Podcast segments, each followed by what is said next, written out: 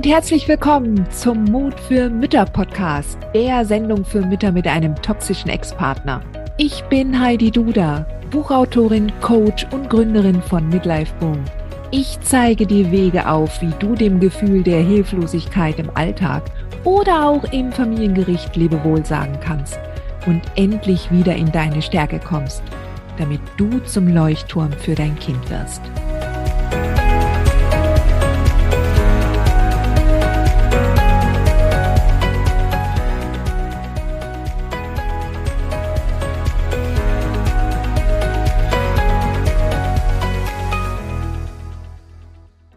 So, hallo und herzlich willkommen zurück zum Mut für Mütter Podcast. Ich freue mich, dass du wieder dabei bist.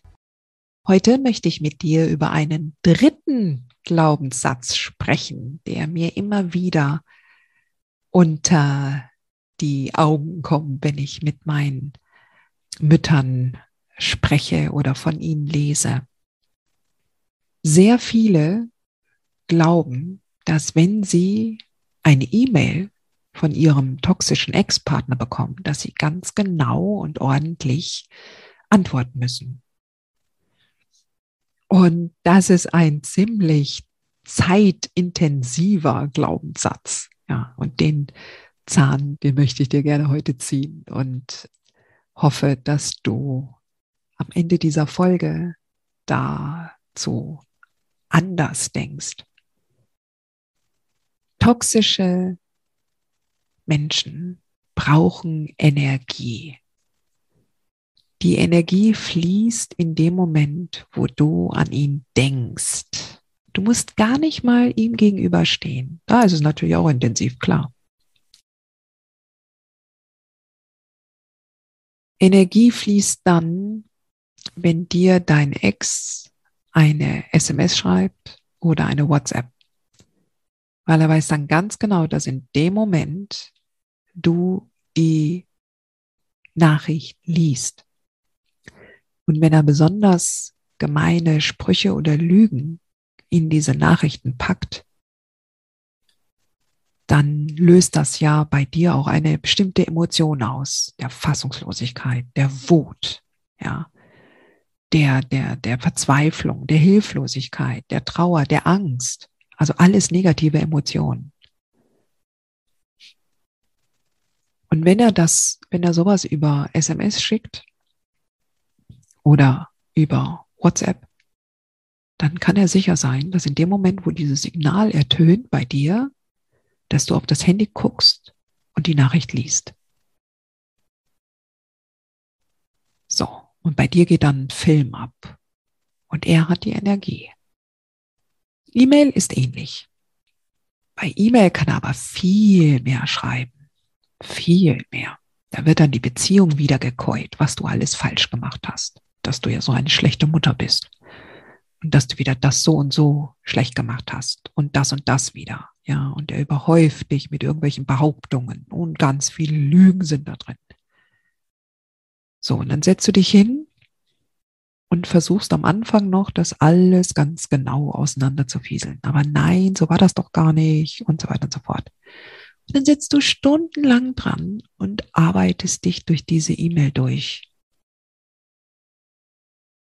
Und du denkst, Mai, und selbst wenn du die dann abgeschickt hast, bist du immer noch im Kopf in dieser E-Mail. All deine Gedanken drehen sich um diesen Text, um seine Behauptungen. All deine Gedanken sind bei ihm. All deine Energie fließt zu ihm. Wenn du so eine E-Mail abgeschickt hast, dann ist er reich an Energie und Emotion, negativer Art natürlich, aber das ist ja das, was er braucht. Und du bist total leer. Du bist total leer gepumpt. Und dein Tag ist Essig. Du kannst dich glatt knicken. Und angenommen, du hast dann noch zu dem Zeitpunkt auch äh, ein bockiges Kleinkind von drei oder vier Jahren daheim, was jetzt partout sich weigert, Schuhe anzuziehen, wenn es rausgehen soll, dann kann ich mir vorstellen, wo deine Nerven sind. Nämlich am Ende. Du hast keine Energiereserven mehr. Und du brauchst die aber für dein Kind. Deine Aufgabe mit einem toxischen Kindsvater ist es, so wenig wie möglich Energie in die Kommunikation mit ihm hineinzubegeben. Also wirklich so kurz und so sachlich wie möglich zu antworten. So langweilig wie möglich. Ja, das ist dein Ziel. Werde langweilig. Ja, nicht korrekt. Äh, äh. Also nicht in dem Sinne, dass du tatsächlich da alles äh, korrigieren musst, was er da an Lügen erzählt. Ja, das machst du am Anfang einmal. Das Thema ist ja mit den toxischen oder psychopathisch pathologischen Narzissten. Sie lesen ja deine Antwort nicht. Sie honorieren ja nicht das, was du da geschrieben hast. Sie begreifen es ja nicht. Sie wollen es auch nicht begreifen. Sie wollen deine Energie. Und deshalb ist es egal, was sie da schreiben und egal, was du antwortest. Also mach's kurz und beschränk dich nur auf das, was tatsächlich das gemeinsame Sorgerecht betrifft oder den Umgang der Nächsten. Aber kein Wiedercoin mehr der Beziehungsgeschichten. Nicht irgendwas, was deine Person angeht, nicht irgendwelche Lügen oder sonst was. Lass es einfach da stehen. Egal. Manchmal habe ich das Gefühl, dass wenn man eine solche E-Mail beantworten soll oder möchte, dass man dann für die Welt da draußen das jetzt alles richtig stellen muss. Ja klar, ich meine, er kann ja diese E-Mail egal wem weiterleiten. Ja. Und je nachdem, was du da geschrieben hast, könnte das auch eine andere Person lesen außer ihm. Aber davon mach dich frei. Was er mit der E-Mail macht, mit deiner Antwort, muss dir egal sein. Du konzentrierst dich nur darauf, auf die sachlichen Fakten, die das gemeinsame Sorgerecht und das Umgangsrecht betreffen. Alles andere wird nicht kommentiert. Ich kenne Fälle, wo die Männer drei oder vier E-Mails am Tag schreiben jeweils so drei, vier, fünf DIN A4 Seiten lang. Da fragt man sich schon, was die Männer sonst machen im, am Tag, ja. Und immer wieder die gleichen Sätze wiederholen. Immer wieder wiedercoin. Das Problem ist ja, dass wenn man sich lang genug eine Lüge erzählt, ja, dann glaubt man sie auch. Und die Männer werden immer überzeugender. Und dann stehen die dann tatsächlich vor Gericht und erzählen da eine Lüge, die sie da vor ein oder zwei Monaten da äh, erzählt haben oder dir geschrieben haben. Und die glauben das dann auch. Und dann treten die auch so total überzeugt auf. Und du denkst, oh mein Gott, das hört sich wirklich so an, als ob es so wäre. Aber du weißt ja, dass das nicht stimmt. Und das ist ja gerade das Pathologische. Das ist ja gerade das, das, das, das Krankheitsbild des, der narzisstischen Persönlichkeitsstörung. Ja? Also,